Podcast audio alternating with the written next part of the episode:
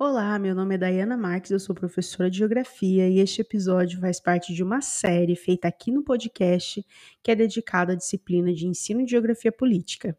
Essa disciplina é parte da grade do curso de especialização em Ensino de Geografia, realizado pela Universidade Federal dos Vales do Jequitinhonha e Mucuri.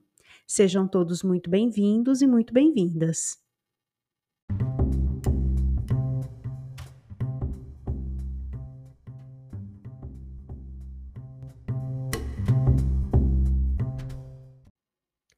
Nos episódios anteriores, nós falamos sobre território e poder, e neste episódio nós iremos falar um pouco sobre as fronteiras.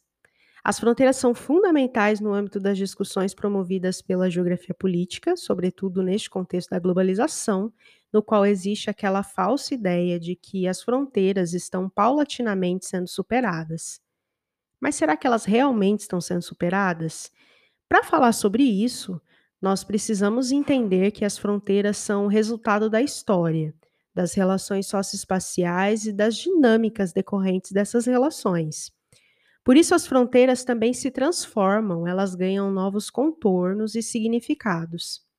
A geógrafa Lia Osório Machado tem uma reflexão interessante sobre as fronteiras, porque ela menciona que este conceito de fronteira é um conceito relacional e por ser relacional, estaria incluída aí a ideia de movimento.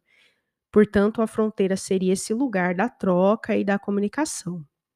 É com base nisso que, quando nós falamos sobre fronteira, nós precisamos considerar as normas e as leis que estão direcionadas a essa fronteira, pois são elas que tornam as fronteiras rígidas e que diminuem a possibilidade de fluidez entre os diferentes territórios. O estabelecimento, então, dessas normas e leis que podem ou não tornar as fronteiras mais rígidas tem tudo a ver com a soberania dos estados e a relação de poder que é desenvolvida entre diferentes territórios. Portanto, a fronteira não pode ser considerada como um problema, o que é algo muito comum visto na TV e no senso comum em geral. O que precisa ser repensado são os limites impostos à fronteira através dessas normativas. E se algum problema é persistente, as normativas precisam ser repensadas e não necessariamente indicar que a fronteira é o problema. Encontramos alguns casos de fronteiras extremamente rígidas, por conta das normativas e também das relações estabelecidas entre os países, como é o caso da fronteira entre Coreia do Norte e Coreia do Sul, e outras fronteiras que são menos rígidas, como no caso da União Europeia. E aí, menos rígidas, é importante fazer uma ressalva que eu estou me referindo ao movimento interno, né, desses países que fazem parte da União Europeia. Para os que não ratificaram o acordo e os que não estão inseridos nele, as normas estabelecidas são completamente diferentes. É neste contexto atual de globalização que nós assistimos então uma redefinição das fronteiras já que para garantir a circulação do capital, a porosidade dessas fronteiras é necessária. Prova disso é que, é que desde o fim da Guerra Fria nós assistimos uma ampliação dos acordos é, regionais que vieram acompanhados por uma transferência em parte da soberania dos estados ou para instâncias superiores, como os organismos internacionais, os próprios blocos econômicos, ou para instâncias inferiores, como o caso das cidades globais ou cidades mundiais. Bom, sobre isso eu gravei também uma aula lá no YouTube falando sobre o Estado, né, e essa relação com a soberania. Voltando às fronteiras, falar sobre elas não é uma tarefa fácil ou simples, porque isso requer uma análise cuidadosa, considerando seus múltiplos significados e dinâmicas. Então, a mesma fronteira que é porosa em relação ao movimento de mercadorias, por exemplo, ela pode ser rígida em relação à entrada de migrantes. E essa rigidez ao movimento de pessoas também vai depender muito do migrante. E eu estou me referindo aqui a um exemplo dado na mesma fronteira. Eu vou citar um caso específico para que todos entendam o que eu quero dizer. O exemplo de um país no qual a política migratória é fundamental para que ele continue produzindo e garanta a ocupação do seu território. O exemplo que eu quero dar aqui é o exemplo do Canadá. O Canadá tem uma política migratória interessante, como todos nós sabemos, e vários programas de migração, programas nacional, provincial e agora nesse ano de 2020 também diversos programas municipais. Sim, o município pode abrir um edital e um cadastro de imigrantes, né, e assim adotar algumas políticas que sejam atrativas para esses migrantes facilitando, portanto, a entrada no país, desde que esses migrantes eles consigam atender requisitos específicos. Bom, não preciso nem dizer que o Canadá quer atrair uma mão de obra qualificada. O Programa Geral Canadense de Imigração se chama Express Entry e existe uma demanda né, por pessoas formadas neste programa, sobretudo nas áreas da saúde e da tecnologia, e, além disso, pessoas que possuem um alto nível de graduação. Por exemplo, pessoas que possuem doutorado em qualquer área, não necessariamente em saúde ou tecnologia, têm uma grande pontuação e isso facilita muito na hora de entrar no país. Para esse tipo de programa, o valor, por exemplo, monetário que os migrantes precisam provar ao entrar no país estrangeiro é muito menor já que o Canadá entende que trabalhadores qualificados precisam ter essa possibilidade facilitada para entrar no país, porque de certa forma eles contribuiriam, né, para preencher as lacunas que o país possui. Na relação, portanto, entre a fronteira e a circulação de pessoas, a política migratória é uma normativa importante para facilitar, mas também para limitar o acesso ao território nacional. Neste mesmo caso do Canadá, que eu indiquei para vocês, obviamente que alguém que não tenha ensino superior em nenhuma das áreas estratégicas ou que não tenha uma alta formação e qualificação, vai ter muito mais dificuldade de ingressar no país. Obviamente, portanto, essa limitação que é imposta pelas políticas migratórias, é, falando sobre as fronteiras, elas têm classe, têm cor e têm gênero. Diversos estudos, por exemplo, da jornalista brasileira Denise Kogo, mostram o quanto as narrativas jornalísticas e a mídia também possuem um papel fundamental na aceitação dos migrantes. No Brasil, por exemplo, existe uma articulação histórica né, entre essas políticas migratórias e também a mídia, né, de todo o discurso midiático que criou um perfil de migrante desejado, migrante branco e europeu. Esse fato reflete também a nossa condição de país colonizado, mas sobre isso nós retornaremos daqui uns dois episódios discutindo um pouco mais a fundo sobre essa questão. Bom, mas a fronteira ela não é só um fator onde as normas podem ser incluídas e representarem um fator limitante. A fronteira ela pode ser um fator de integração. Vemos o caso, por exemplo, das cidades gêmeas, como Pedro Juan Cabaleiro e Ponta Porã, Letícia Tabatinga, Rivera e Santana do Livramento, Cidade do Leste, Foz do Iguaçu. Essas cidades gêmeas estão localizadas em diferentes países, mas possuem uma articulação que vai além das normas estabelecidas a partir da fronteira entre os dois países. É possível, por exemplo, acordar pela manhã em Ponta Porã e ir trabalhar no país vizinho, no Paraguai, na cidade de Pedro Juan Cabaleiro. Ou é possível que alguém se desloque a pé e, com poucos metros, consiga chegar ao país vizinho, sem que haja uma mudança brusca na paisagem. Essa dinâmica fronteiriça, que é característica das cidades gêmeas, por exemplo, requer a cooperação entre os países. E observe que, neste exemplo, nós vemos em uma mesma situação a necessidade de articulação política entre diferentes escalas e também o quanto as normas fazem diferença na vida cotidiana dos cidadãos. Afinal, não são apenas cidades diferentes, mas cidades em países diferentes. Observando esse tipo de dinâmica, o Rafestan, por exemplo, vai dizer que a fronteira é uma zona disfarçada de linha. O que ele quis dizer com isso? Ele quis dizer que a linha que nós chamamos de fronteira vai muito além da linha especificada no mapa, mas inclui todo um contorno de relações e complexidades. A partir desse recorte das cidades gêmeas, nós podemos ampliar um pouco a discussão em relação à fronteira e pensar também nas questões culturais, né, que são muito importantes para criar essa identidade local E também nos problemas urbanos, né, de como os problemas em uma cidade de outro país pode impactar na cidade, eh, do país vizinho. Por isso, essas cidades, né, que estão nessa zona fronteiriça, cidades gêmeas, elas precisam de políticas públicas específicas, que contemplem, então, as especificidades da fronteira e as suas dinâmicas próprias. Bom, ao contrário, então, das possibilidades de integração e intercâmbio cultural, por exemplo, existe ainda, eh, fronteiras em que os conflitos imperam. Um exemplo recente é o caso de Santa Helena e Pacaraima, cidades que vivem um momento de tensão em decorrência do grande contingente de imigrantes venezuelanos no Brasil.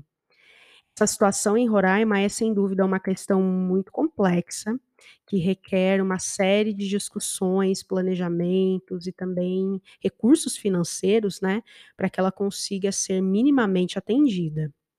Pois envolve não só a política migratória do Brasil, mas o caso, por exemplo, da circulação no âmbito do Mercosul.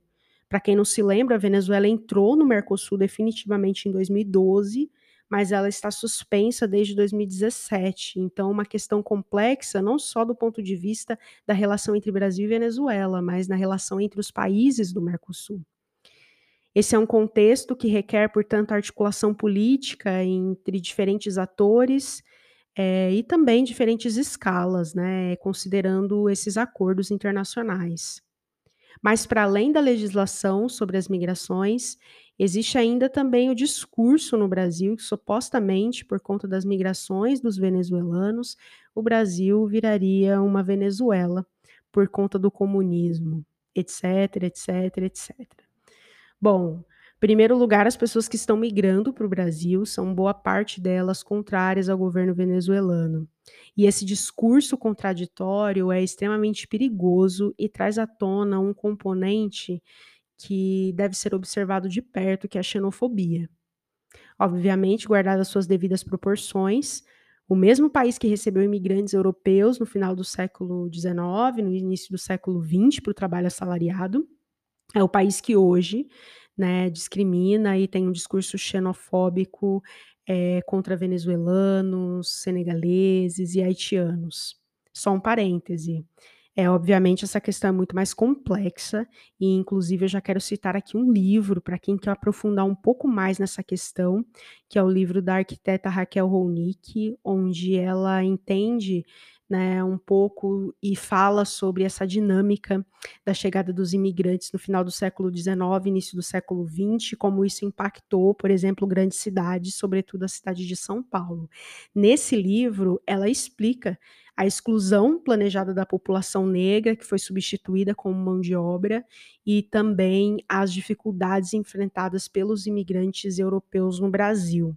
Mas o que eu quis dizer com esse exemplo é que no Brasil é, nós temos muitas pessoas, a maior parte das pessoas tem, portanto, migrantes em sua família, mas mesmo assim ainda adota esse discurso né, xenofóbico. Bom, os conflitos nas fronteiras, eles podem ainda ser mais severos, né? Mais severos, inclusive do ponto de vista das guerras. O Oriente Médio é um exemplo emblemático sobre isso. Além disso, nas fronteiras nós temos ainda outros conflitos gerados pelo tráfico de drogas, é, tráfico de pessoas, contrabando, e requer, por exemplo, uma outra discussão, que é uma discussão sobre defesa, estratégia nacional.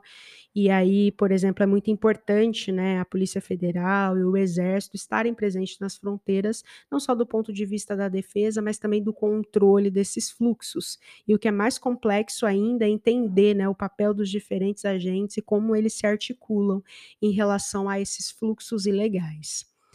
Bom, na fronteira entre Brasil e Paraguai, por exemplo, entre Foz do Iguaçu e Cidade do Leste, nós temos múltiplos fluxos acontecendo ao mesmo tempo, né? Fluxos comerciais, de turismo, de compras e ao mesmo tempo fluxos ilegais, por exemplo, contrabando de cigarros e drogas. Mas com o desenvolvimento dos transportes, essas normas que são impostas a partir das fronteiras, elas tiveram que se tornar muito mais sofisticadas, né, para representar esse controle do Estado sobre o território. E nós vemos isso, por exemplo, no caso dos aeroportos. Então é possível que o imigrante ele entre no Brasil utilizando a fronteira terrestre em Brasileia, mas também é possível que ele entre no Brasil a partir do Aeroporto Internacional de Guarulhos, no estado de São Paulo. Bom, neste caso, o controle que está na fronteira terrestre, ele também estará no aeroporto. E falar sobre esse controle né, das fronteiras é falar, no caso da movimentação de pessoas, como um controle que implica né, nas normas que o Estado impõe no território e também sobre o poder que ele desempenha e pensar um pouco, né, nos leva a pensar um pouco sobre quais agentes e por que eles são afetados. Além dessa discussão das fronteiras internacionais, o professor Márcio Cataia, ele utiliza nas suas pesquisas também o conceito de fronteiras internas, para se referir às unidades político-administrativas que têm um certo grau de autonomia em países que possuem uma organização federativa. As fronteiras internas mencionadas por ele são os limites né, estabelecidos entre os estados. No Brasil, nós podemos considerar como exemplo desse debate acerca de fronteiras internas as diferentes propostas de criação de novos estados a partir da fragmentação dos estados existentes. Algumas são muito conhecidas, outras nem tanto, mas o fato é que essas propostas elas trazem como argumento é, uma melhor gestão dos recursos, mas por outro lado elas também partem de uma base de centralização desses recursos em espaços, né, em futuros estados que hoje já representam boa parte na arrecadação dos estados existentes. Vou indicar aqui para vocês algumas, algumas propostas, né, alguns exemplos, como a criação do estado do Rio São Francisco, com 34 municípios baianos, ou então do território federal do Oiapoque, a partir do Amapá, a criação do Maranhão do Sul, então dividindo o atual estado do Maranhão né, em duas partes diferentes, a criação de quatro estados, né, onde é hoje o atual Amazonas, como no caso do Rio Negro, Juruá, Alto Solimões e Solimões, Além da divisão do Pará, lembrando que essa divisão ela já foi refutada em consulta pública, né? A população rejeitou essa proposta, que era inicialmente de subdividir, né, o atual estado entre Pará, Carajás e Tapajós. Como eu disse anteriormente, o problema é que essas propostas, né, de criação de novos estados, demandariam do ponto de vista administrativo, então que esses estados criassem novos aparatos físicos e institucionais, isso demandaria um alto custo inicial. A longo prazo, nem mesmo a arrecadação, em alguns momentos, poderia ser suficiente para manter esses aparatos.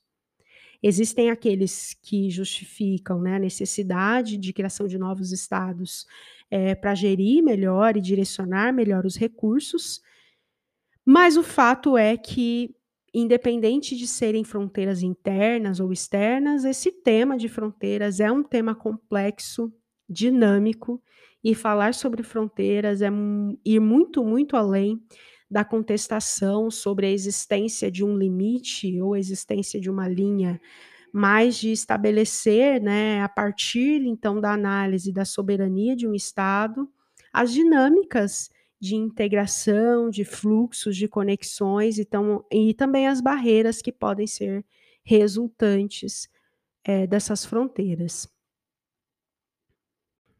Nós estamos indo para o finalzinho do episódio, mas antes de concluir, eu quero deixar aqui algumas indicações para você que gosta de falar sobre fronteiras e quer ter uma base né, maior sobre o tema e aprofundar suas reflexões e discussões. Então, a primeira dica que eu dou para você é procurar o artigo Fronteiras, Territórios em Conflito, do professor Márcio Cataia. Na verdade, esse artigo ele é uma transcrição de uma palestra que ele deu no Encontro Paranaense de Estudantes de Geografia em 2008, e esse texto fala sobre diferentes concepções de fronteiras, cita autores, né, Hatzel e outros autores, fala também sobre as fronteiras e o território usado na concepção do Milton Santos, e indica também diferentes tipologias de fronteira.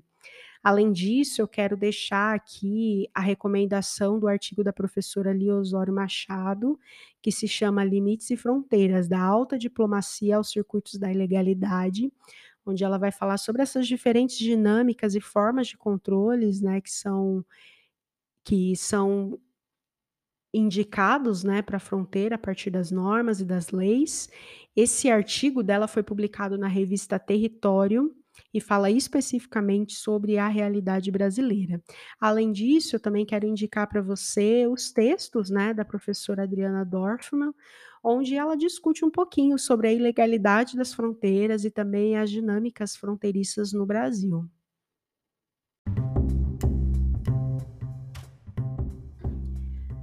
Então é isso, ficamos por aqui, nos encontraremos no próximo episódio para falar um pouco mais sobre a geografia política. Bom estudo para você, até a próxima e tchau!